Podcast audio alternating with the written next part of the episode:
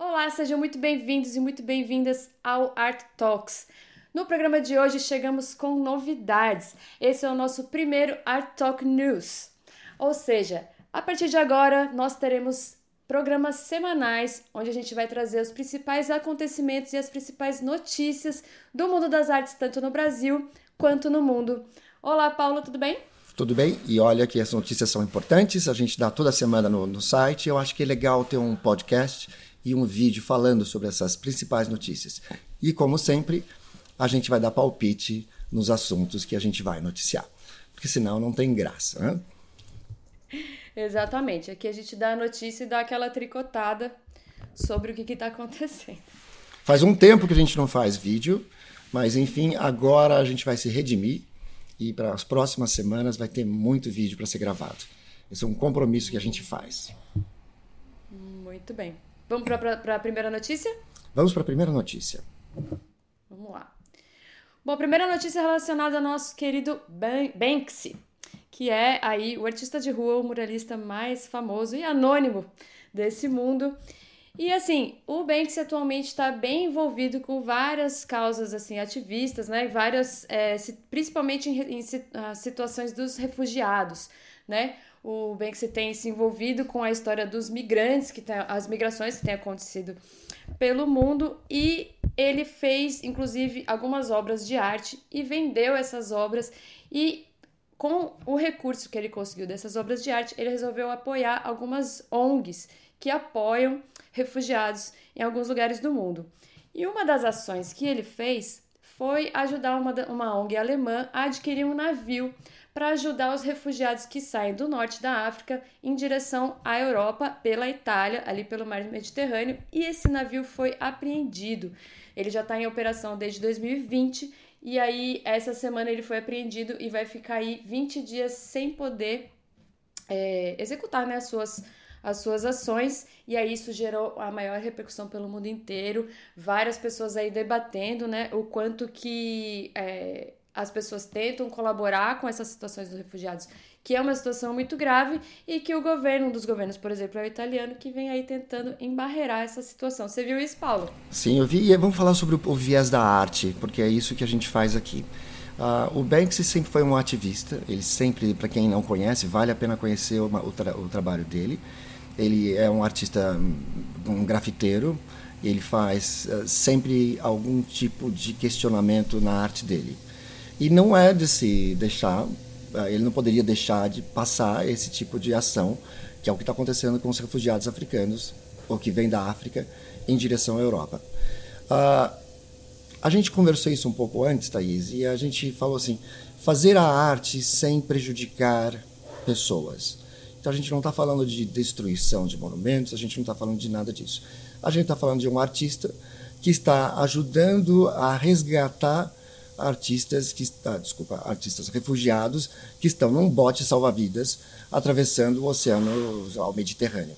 Muitos deles terminam morrendo e esse esse navio ele faz esse resgate.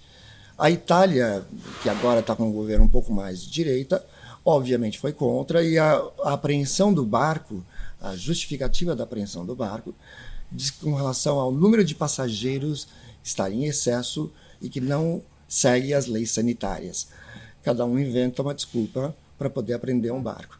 O fato é que esta ação gerou notícia, a gente ficou sabendo e a gente achou que é interessante quem é artista sempre ter um engajamento uh, político social, no caso dele sempre.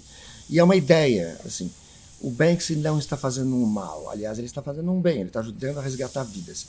Uh, se ele está fazendo bem, se ele está indo contra ou a favor a política da, da Itália, Aí é uma outra história. Mas ele não está fazendo mal a ninguém. Então vale a pena, vale, vale a iniciativa. Pois é, é a gente conversou muito sobre é, o quanto que a arte ela tem esse poder, né, de, de, aliás, na verdade, o artista também, né, tem esse poder de realmente gerar transformações significativas e que não tem nada a ver com fronteira, não tem nada a ver com continente, com nacionalidade, não importa, né? A partir do momento que ele é, prestou atenção em vidas humanas que estão em risco, ele foi lá Sim. e agiu para aquilo. E isso basta. Então, o quanto que a arte. E aí eu te pergunto: será que se esse navio não fosse financiado pelo Banksy e ele fosse lá apreendido na Itália, a gente já está falando sobre isso aqui? Provavelmente não. Provavelmente, Provavelmente não. não. Então fica a dica para os artistas do Brasil, por isso que a gente está dando algumas notícias internacionais, que é importante pôr, ah, o, pôr o Brasil no mapa mundial para que as pessoas entendam o que está acontecendo lá fora. E é uma dica, eu acho que fica uma dica com que isso aconteceu, a ação do, do Banksy, para os artistas brasileiros também saírem da toca e tomarem a rédea e começarem a produzir ou fazerem ações que sejam políticas, sem fazer um mal a ninguém, ah, enfim, mas, mas que gera uma polêmica. E é uma forma de. né? É uma forma de um de você se posicionar. A gente nunca vai conseguir se posicionar e, e todos serem a favor da gente. É muito, muito, muito difícil. Mas é uma forma de, dos artistas aprenderem que o posicionamento político é sempre inter, interessante e que isso gera mídia gratuita. Gera. Uh, põe o artista no radar cada vez mais. O Banksy faz isso com maestria. E aqui estou eu falando do Damien Hirst, que também faz isso com maestria. Uhum. Legal, mas eu gostei da, da quiser... brincadeira e eu estou acompanhando, inclusive, agora o Instagram deste barco. Do barco. Inclusive, quem quiser ler essa notícia aí mais completa, tá lá no ArtRef, tá? É uma, é uma, uma das notícias de destaque. E aí tem também o perfil do Instagram, que é o nome desse barco. Deixa vamos lembrar aqui como que é o nome do barco. Deixa eu ver se eu tenho aqui na minha foto. Eu vou escrever aqui embaixo, fica mais Louis fácil. Mitchell, eu não sei, é um Louis nome Mitchell. francês. Eu, eu não sei se é assim que se pronuncia em francês, mas é MV Louis Mitchell, tá no Instagram. Quem quiser acompanhar esse, essa situação. Próxima notícia? Vamos para a próxima. É... Banksy, ponto positivo. Ponto pro Banksy. Ponto pro Banksy. Agora, sobre Met Museum, ou Metropolitan Museum of Em Nova Art, York, sim. Em Nova York. O Este Met é um babado. sido- Esse é babado. o Met tem sido alvo de investigações que não começaram hoje, na verdade, são investigações já antigas, mas que têm tido desenroles aí, né? Sobre a origem das antiguidades que estão expostas lá no Met, ou seja, é, Como elas um foram consórcio- adquiridas, né? isso, existe um consórcio de jornalistas investigativos que estão ali assuntando qual é a origem das de, de antiguidades que estão expostas no MET, tem, é, antiguidades da Índia, do Camboja, do Nepal, do Egito, é, acerca de como elas foram adquiridas, como elas chegaram até o museu e quem foram as pessoas que intermediaram a chegada dessas peças até o museu. E aí, Paulo? É, importante é notar que estas, essas obras que estão se referindo são obras mais recentes. Não? é? A gente não está falando de dois séculos passados. São obras Também, recentes, é onde essas pessoas que venderam, elas têm uma, elas são extremamente dúbias, às vezes procuradas pela polícia ou são conhecidas contrabandistas de obras de arte. E talvez, talvez, é, o, Metropolitan tenha feito vista grossa na hora de comprar essas obras de arte. O fato é que isso dá uma, um, um desenrolar para outras notícias, que é, por exemplo, a história de que o Museu do Vaticano ele devolveu partes das, dos mármores que faziam parte do Partenon para Essa semana museu, também, né? Essa semana, para o Museu da Grécia. Parabéns para o Museu do Vaticano, teve uma cerimônia, os, os cardeais estavam lá e a doação dessas, a, a volta dessas peças aconteceu. Nesta mesma linha, o British Museum, que eu falo que as pirâmides só não estão no British Museum porque elas eram muito pesadas para se carregar. O British Museum está carregado de, de peças e, e o, na época o então primeiro-ministro Boris Johnson ele foi indagado sobre a devolução dessas peças de mármore para o Partenon. E ele falou que não devolveria, porque elas foram adquiridas de uma forma legal, através do Lord Elgin. E era interessante porque a Grécia, no começo do século XIX, estava sob domínio do Império Otomano. E o, e o, o sheik do Império Otomano autorizou o inglês a pegar essas peças do Partenon, que era de domínio otomano. Essa é uma discussão que vai longe, né? porque o que parecia legal na época, hoje no mínimo, não é simpático. Né? No mínimo, não é simpático. inclusive porque a Inglaterra, enfim, não está mais no, no, na, no, na comunidade europeia, mas a Inglaterra teria um dever moral de devolver algumas peças. Seria, seria muito elegante do governo inglês. Mas isso é uma discussão que vai longe. O Louvre também passa por essas situações, né? O Louvre não, tem, não, não se isenta dessa história de forma alguma. Aliás, eu é. estive, é. eu estive na Itália há um mês atrás e quem, quem for no Museu do Vaticano é impressionante como aquilo é fruto de. É, como é que eu posso dizer de uma forma suave? Pilhagem? ah, eu não sei, mas aquilo é impressionante. É uma Todo... coxa de retalhos cultural? É bom, enfim, toda, toda, toda Roma antiga está lá, né, em pedaços. Está, está tudo lá. Os mármores no chão saíram de todos os templos, né? Sobraram alguns templos intactos que eram que foram que foram transformados em, em igreja, né? Mas é, é impressionante. Então é uma, é uma longa discussão sobre um, o que se chama de museus enciclopédia, né? Que são museus que apresentam obras do passado e que vai longe isso mas a gente achou interessante falar sobre a matéria. Pois é, só lembrando que a gente está falando do Met Museum e o, e o Met já fez algumas devoluções, sim, de algumas peças, principalmente egípcias, e teve um caso muito curioso que foi a, a Kim Kardashian foi no Met Gala, né, que é um evento que acontece no Met todos os anos, e ela fez uma ela estava com um vestido dourado, daí ela fez uma foto do lado de um sarcófago, né, numa, é, egípcio dourado, acho que se não me engano, egípcio dourado. E aí foi descoberto que esse que essa peça, essa antiguidade, que já estava sendo procurada há um tempão e que ninguém sabia muito bem onde estava. E aí descobriram, porque a, a, foto viralizou. E aí acho que foi uma das primeiras aparições dessa peça em público. E aí o Met não teve muita escolha, ele teve que devolver a peça, porque o governo, se eu não me engano, foi o governo egípcio, entrou imediatamente em ação. E aí eles tiveram que devolver. Então, assim, cada peça antiga que está dentro desses museus pode estar tá aí é, sendo alvo de investigações, né? Vamos ver como vai ser daqui 100 anos, o que vai acontecer com tudo isso. Se vai ter uma, um remanejamento de peças geral no mundo, né? Pois é. Vamos para as exposições que estão acontecendo essa semana e Vamos. esses últimos dias no Brasil? Vamos sim. Começando pela SP Art, né? Não podemos deixar de começar pela SP Art a maior feira de arte e design da América Latina que acontece em São Paulo. Começou ontem, dia 29 de março, e nosso querido Paulo esteve lá, nosso Eu estive lá, estive lá na, na, hora da abertura, praticamente um pouco depois, eu perdi um evento que teve lá, e eu já vou falar qual foi o evento, mas a feira estava muito, como sempre, muito bem organizada. Uh, teve umas pequenas modificações, porque eles sempre tiveram uma parte de, de design. E a parte de design sempre ficou no andar de cima. Como a feira, na minha impressão, deu uma encolhida, o último andar foi fechado e eles colocaram a, a, o, o térreo, a parte de design. O primeiro andar, que, é, que também é térreo, depende de como você acessa o prédio da Bienal, ficou com as galerias mais estabelecidas de mercado primário. Para quem não sabe, mercado primário, desculpa, mercado secundário. Para quem não sabe, mercado secundário é, é a obra de arte que já estava em mercado, Uh, depois ela foi adquirida por alguém e agora está sendo recolocada no mercado. Geralmente ela faz, quem faz isso é através de um colecionador que uh, uh, leva para a galeria, a galeria revende, ou mesmo a galeria compra essa obra e revende. Então, o primeiro andar era de mercado secundário e o segundo andar ficou com as galerias de mercado predominantemente primário que é o mercado onde o quadro sai do ateliê do artista e vai para a galeria para ser vendido. Muito bem organizadinho, teve várias vários lugares onde tiveram instalações e todas elas muito bem feitas.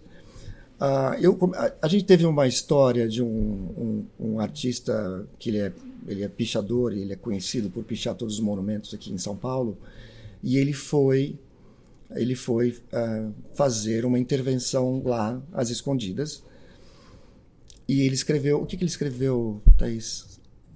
Ah, você tem anotado aí? Cadê a arte negra? Uhum. Foi isso? Isso, cadê a arte negra?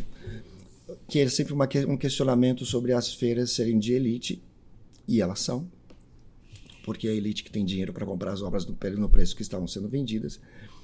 Agora, de um certo ponto ele está certo, cadê a arte negra? porque a arte negra vem sendo, vem sendo uh, deixada de lado por, por toda minoria. a história. É uma minoria. Mas a Fernanda, que é a diretora e, enfim, a dona da, da feira, ela tomou um cuidado especial para chamar artistas negros para fazerem instalações e principalmente artistas índios para fazerem instalações.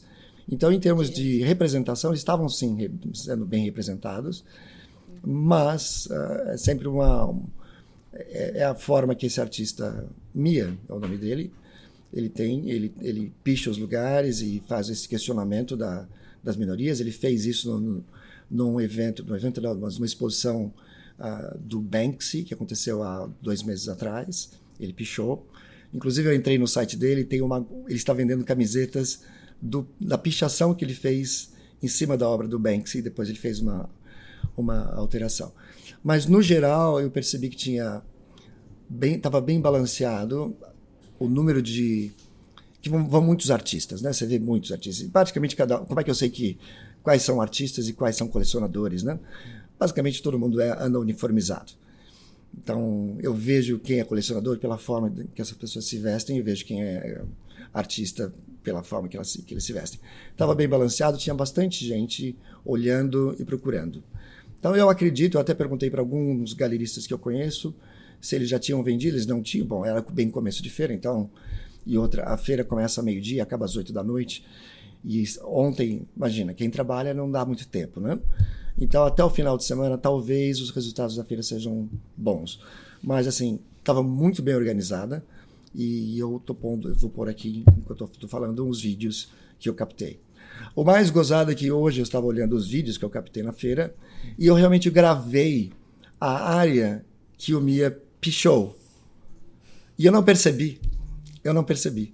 E agora que eu estava com os olhos mais treinados, eu vou pôr agora essa onde estava pichado, aí deu, eu percebi onde estava. Mas enfim, a feira, como sempre, é super profissional. Tinha algumas galerias estrangeiras, não muitas, uh, muitas da França e algumas da América do Sul, mas no geral eram todas brasileiras. Muito bem. Posso dar alguns números da feira para quem tiver interesse? A feira, então, primeiro, ela vai até o dia 2 de abril, está acontecendo lá no pavilhão da Bienal, em São Paulo. Então, ao todo, são 167 expositores. Dentre esses é, 167, 85 são galerias nacionais 15 galerias internacionais e 45 expositores de arte, ou desculpa, de design. E aí, como o Paulo estava falando, foi um setor que cresceu aí 30% em relação à SPArt passada. E tem também a, a, a, presença de 14 é, editoras, né? E oito instituições culturais e espaços autônomos.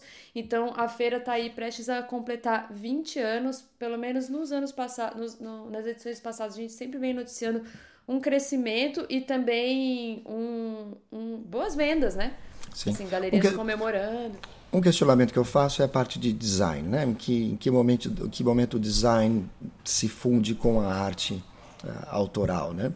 E outra, o mercado de design ele é um mercado mais rico, enfim, tem mais dinheiro e participar de uma feira como essa não é difícil. Então eu fico imaginando aqui até que ponto a Fernanda, que é a diretora da, da feira, vai permitir um número crescendo de estandes de design em detrimento das galerias de arte.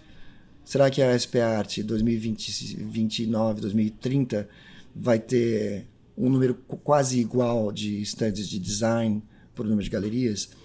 Aí eu não sei em que ponto a gente traça uma linha, mas é só um comentário. É só uma reflexão. Muito bem. É, queria também colocar aqui, falar de algumas exposições que estão acontecendo atualmente no Brasil.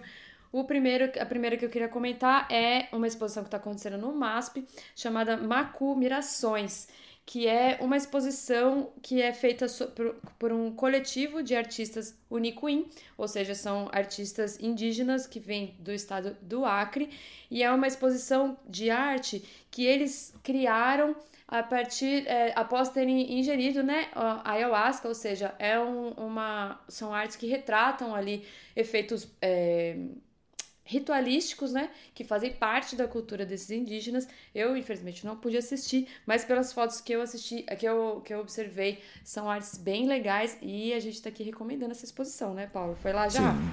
Sim. Não, não fui ainda, mas eu me pergunto como é fazer arte chapado, né? Então, não é provavelmente... chapado, pá. A ayahuasca é um, é, um, é um alucinógeno e é chapado, sim. Agora, a discussão, a gente nem sabia se ia pôr na pauta ou não, né? Mas aí você me questionou, e quantos outros artistas não fazem isso e só que não falam, né? Mas é interessante que nessa exposição esse parece ter sido o tema central, ou seja, de produção artística enquanto estavam tomando o chá de ayahuasca.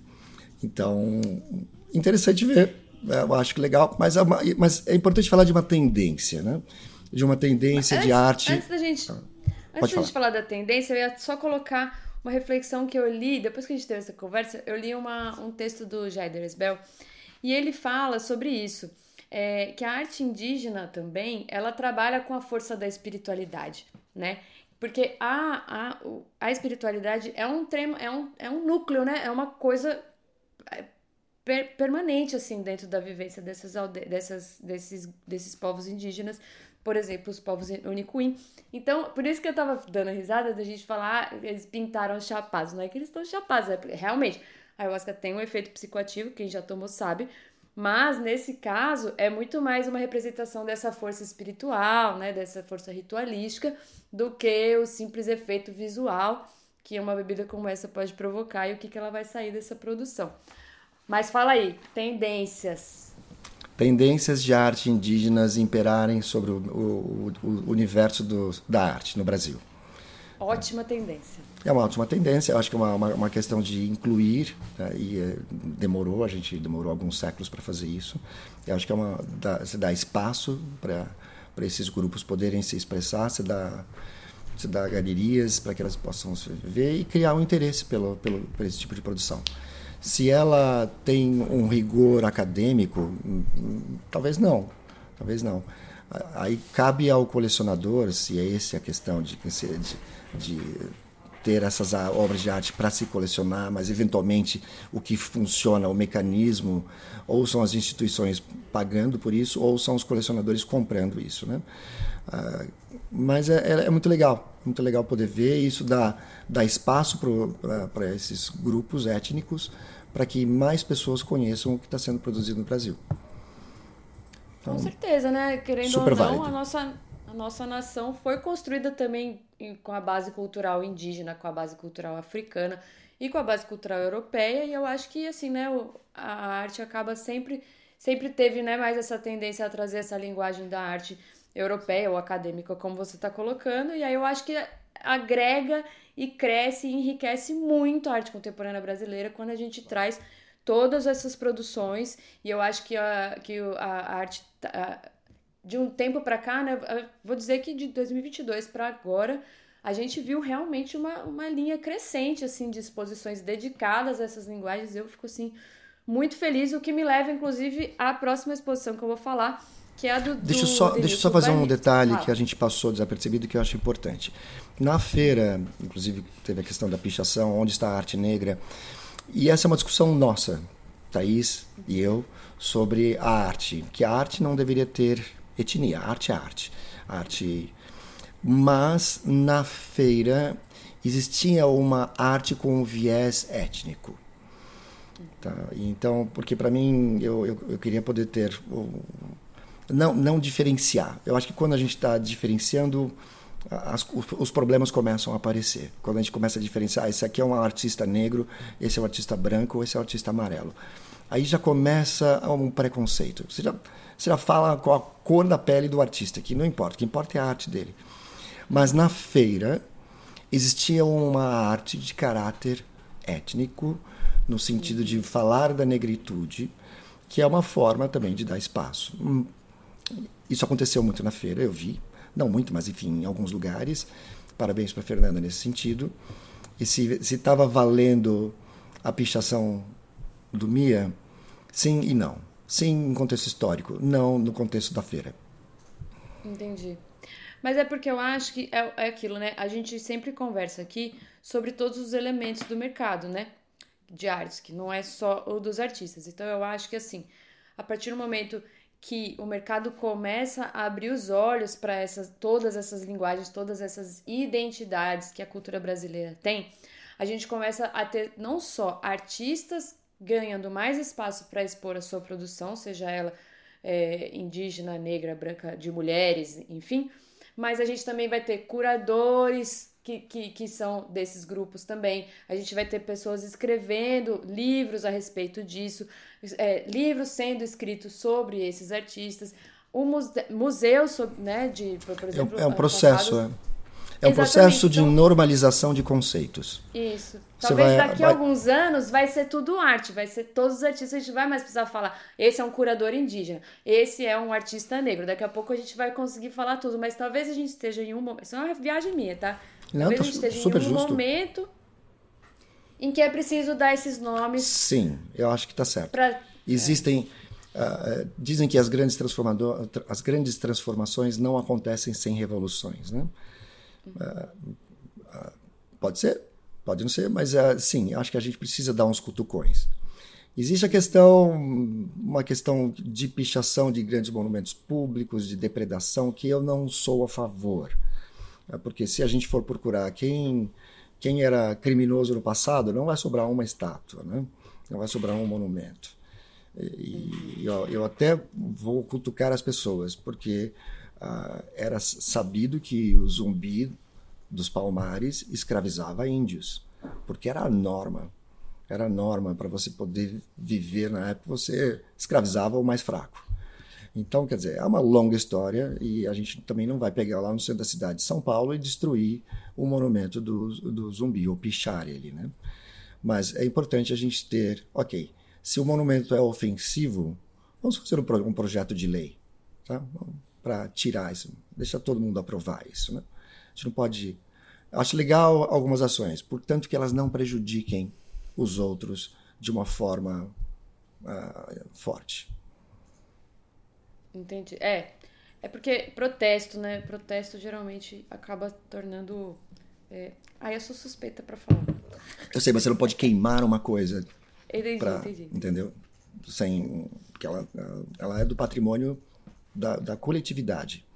Por mais que você seja contra, a, coletividade tem que fazer isso. Por isso a gente, a gente Eu vive numa democracia. Rolou, até rolou essa discussão, acho que essa, essa pauta sobre os monumentos de São Paulo, não tenho muita propriedade para dizer números uhum. e nomes e tal, mas chegou né, a ser pautada e algum, aí foi aprovada aí a construção de alguns monumentos de outras figuras históricas em São Paulo. A gente pode fazer um vídeo sobre isso. Vamos estudar profundamente para poder não falar, a gente não falar besteira também, né? Porque... Para não falar besteira. Vamos lá. Pinacoteca. Uhum. Dentro do octógono da Pinacoteca, o artista e curador Danilson Baniwa, um artista indígena, como a gente estava falando, acabou de construir uma instalação dentro da, da, do octógono. Inclusive, ele é o primeiro artista indígena a fazer uma instalação dentro desse espaço da Pinacoteca, chamado Escola Panapaná. Ele criou um espaço onde as pessoas vão poder ter uma, uma, uma, uma aproximação, né? um contato mais próximo com é, a, os idiomas. É, meu Deus, é idioma que a gente fala? Indígena? Agora eu fiquei até eu fiquei com medo Tudo de bem. falar besteira aqui. Vamos, vamos, vamos com o idioma.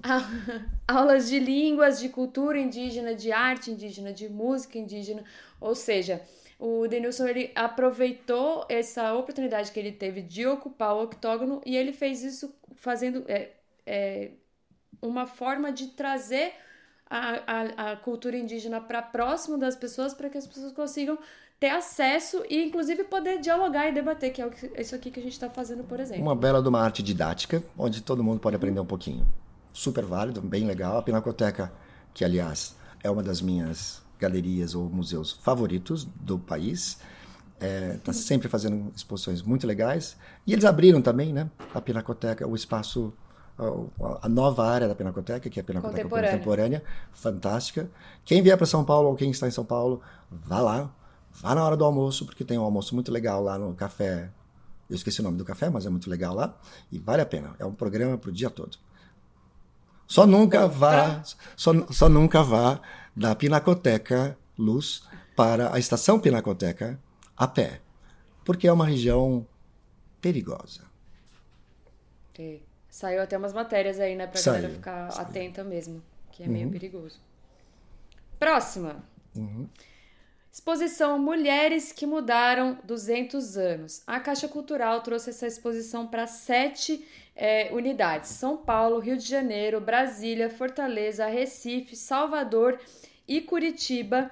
Vão trazer, é, vão ter essas, essas exposições que vão até o dia 16 de abril, que recontam a história das mulheres que protagonizaram a luta pela independência do Brasil. São dezenas de mulheres que foram convidadas para fazer a produção dessas artes contando a história de outras dezenas de mulheres. É, e mulheres assim de múltiplas realidades, tanto de classes e raças, é, grupos étnicos e tudo, é, e orientações sexuais também. Então tem mulheres brancas, mulheres negras, mulheres indígenas, sertanejas, todas elas sendo homenageadas a partir desse ponto de da sua representatividade no processo de independência, destacando aí Maria Leopoldina, Maria Quitéria, Maria Filipa e Nízia Floresta. Eu amei o título dessa exposição e pelas fotos que eu vi também, é, umas obras muito bonitas, instalações bem interessantes. Então, quem está aí nessas sete capitais, recomendamos essa exposição na Caixa Sim. Cultural. Leve a sua filha para ela conhecer desde já, sabe, para ela poder entender o papel dela na sociedade. Essas, essas exposições elas têm uma função social importantíssima, principalmente para as pessoas mais novas, para elas entenderem porque, olha, eu, eu não sou mulher, mas já sabe disso, mas assim, é punk. É punk. É, o tempo todo você está sendo cutucada por um homem é, mostrando que a gente sabe que não precisa ser mulher. Eu não preciso explicar isso para vocês entenderem o que eu estou falando. Então, quando você vai numa exposição dessa e você mostra que essas mulheres, em tempos muito mais difíceis do que a gente está vivendo hoje, conseguiram se destacar e conseguiram fazer uma mudança social, putz, isso aí é muito legal para que todos possam aprender um pouco, para que depois que a gente sai de uma exposição dessa, a gente fala assim, não, eu vou fazer algo, eu vou, não vou passar nessa vida como turista, eu vou ser protagonista da minha vida. Muito legal, super apoio. Sim. E o Brasil e o mundo também adoram né, apagar a importância das mulheres nos contextos históricos. Então, é completamente, completamente. Nossa, é. É um, é um, no mínimo, é um desperdício para a sociedade no mundo.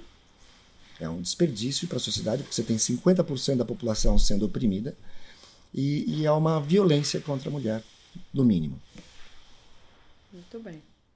Próxima exposição, Inhotim inaugura a exposição Terceiro Ato Sortilégio do Abdias Nascimento.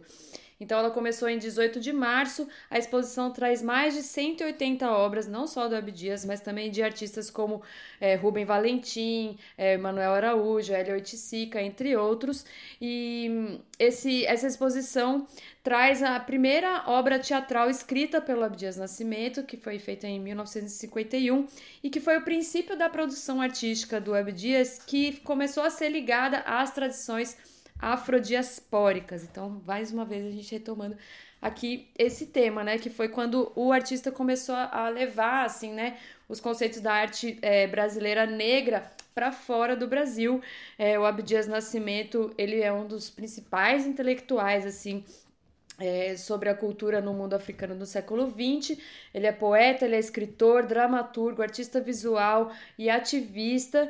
Então, outro, outro, outra exposição muito interessante para a gente é, recomendar aqui. Ela fica, eu não, agora, eu não sei muito bem, eu não anotei aqui até quando ela fica Mas exposta. Não, não tem problema, porque a gente Mas na, no ArtRef meio... tá, tá bem escrito isso. isso. as datas. Então, quem quiser saber detalhes, está na, tá na página do ArtRef, na primeira página. Mas a questão é outra. A questão é que, bom, Inhotim, para mim, é longe. Inhotim é Inhotim. E para você, é longe. E provavelmente para a maior parte das pessoas que estão ouvindo, Inhotim é longe. Mas Inhotim tem que fazer parte do seu roteiro turístico uma vez, pelo menos, na vida. Pegar um voo para Belo Horizonte e passar um final de semana. Inhotim é um lugar que foi construído pelo Bernardo Paz, que é, para quem não conhece, era o, o, cara do, o cara do aço de Minas, né? E ele fez um belíssimo de um museu aberto e que vale a pena alguém, a gente, em algum momento da vida, fazer pelo menos uma visita lá. Aliás, tinha uma lojinha do Inhotim dentro da SPAT. Ah, sim. É super legal, inclusive, né? Sim, essa, sim, essa, sim. Eles têm uma loja. uma loja online e estavam lá na SPAT também. Quem nunca viu, entra lá, se inscreve na newsletter. Eles vivem mandando umas newsletters sobre a lojinha deles, é muito legal. Uhum. Tem livros e tudo mais. Próxima. O MAR, né, o Museu de Arte do Rio, está inaugurando a primeira exposição individual do, do artista Bastardo. O nome Quem da era o é Bastardo? É o Retrato do Brasil é Preto. O Bastardo é um artista que também é um que é, nascido na periferia do Rio de Janeiro. Ele é, tem 25 anos só e ele começou a carreira dele com 15 anos ali no grafite. E aí ele ganhou uma bolsa para estudar, primeiramente no Parque Lage. Para quem não conhece, o Parque Lage é uma das principais, talvez a principal escola de artes visuais do Brasil, que fica lá em, no Rio de Janeiro. E ele foi, em 2021, ele foi parar lá na, na Escola de Belas Artes de Paris. Fala aí o nome em francês, por favor. de Beaux-Arts de Paris. Muito bem. École de Beaux-Arts. E aí, isso. E quando ele voltou, então, para o Brasil, ele voltou, então, aí já com uma, uma bagagem né, de produção muito maior e também como curador. O, o, o Bastardo, ele foi anunciado em fevereiro desse ano como um dos curadores do, da, do Parque Lage. Então é um artista que está re, realmente recebendo uma grande atenção dentro da cena contemporânea brasileira, um artista jovem, um artista que já está envolvido aí com curadoria da principal, uma das principais instituições do, do Brasil, e a exposição fica até dia 28 de maio no Mar.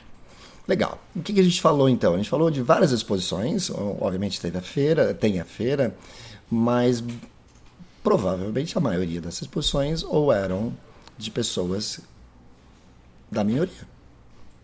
Eram pessoas, eram minorias, que estão sendo, uh, de uma certa forma, trazidas para, para, para os olhos através dos grandes players, né? Da, das grandes. Uh, das grandes, dos grandes museus, e o MAR é um, grande, é um museu importante, a Pinacoteca nem se diga, o MASP não preciso falar e todos eles trazendo essa temática. Talvez essa tenha sido a temática do nosso, da nossa gravação de hoje, né? Que são esses pois é. artistas. É. Agora, foi uma coincidência? Talvez tenha sido um pouco, né? Porque, mas a gente tem sido bombardeado da, de forma positiva por, por notícias semelhantes. Se não são. Olha, quem acompanha o ArtRef, ou até convido todos a acompanharem, vão perceber que a gente Assim, é claro, a gente recebe, a gente tem um bombardeio de notícias de mundo, do mundo da arte no geral, no Brasil, de todos os tipos de linguagem, todos os tipos de artista, mas a gente realmente faz uma curadoria que dê realmente espaço para para essas exposições, porque a gente entende a relevância de todas as dessa representatividade na arte contemporânea. Então, quem acompanha o ArtRef vai ver que a gente sempre está trazendo esse tipo de, de, de, exposição, porque elas são importantes na nossa cena atual. Mas, mas a gente também não faz uma força extrema para incluir não, as minorias não. e para excluir as maiorias. Não, a gente simplesmente não. termina uh, divulgando uh, matérias de instituições sérias e é que um são instituições que importantes e é um retrato do movimento que está acontecendo no Brasil e que é ref... na arte. Muito legal. Legal. Muito bem. Esse é, esse é o notícias. nosso modelo né, de, de, de, de, notícias. Quem quiser dar sugestões de como a gente. É, como é o primeiro, a gente está meio que se adaptando. Eu adoro falar sobre arte, a gente passa o tempo todo escrevendo e lendo sobre arte. Falar sobre arte é a coisa mais natural do mundo. Uh, se alguém tiver alguma sugestão de pautas ou de, de coisas que a gente possa falar nessa nossa notícia semanal sobre o mundo das artes, por favor Escreva nos comentários, ou do podcast, ou do, do vídeo no YouTube. Todas as notícias que a gente comentou aqui estão disponíveis no ArtRef. Acho que a gente também vai deixar o link aqui para quem quiser acessar. É isso, Paulo? É isso aí. Eu gostei. Muito obrigada. Eu também adorei. Muito obrigada para quem nos acompanhou até aqui ao final. Se você está ouvindo o nosso podcast, não deixa de recomendar o nosso, nosso canal para algum amigo ou alguma amiga que gostaria de ouvir esse episódio. Se você está nos acompanhando pelo YouTube, não deixa de se inscrever nesse canal para não perder nenhum vídeo e também de curtir e recomendar para seus amigos. Então, até a próxima sexta-feira que vem. A gente está de volta com as notícias do mundo das artes do Brasil e do mundo. Muito obrigada, Paula. Até a próxima. Obrigado. E essa foi fácil. Não precisou estudar, basta a gente escrever é. sobre a matéria, já tudo na ponta da língua. Era só e pôr aqui. Muito fácil, muito fácil. Muito obrigado, Thaís. Pessoal, até a próxima. Um beijo.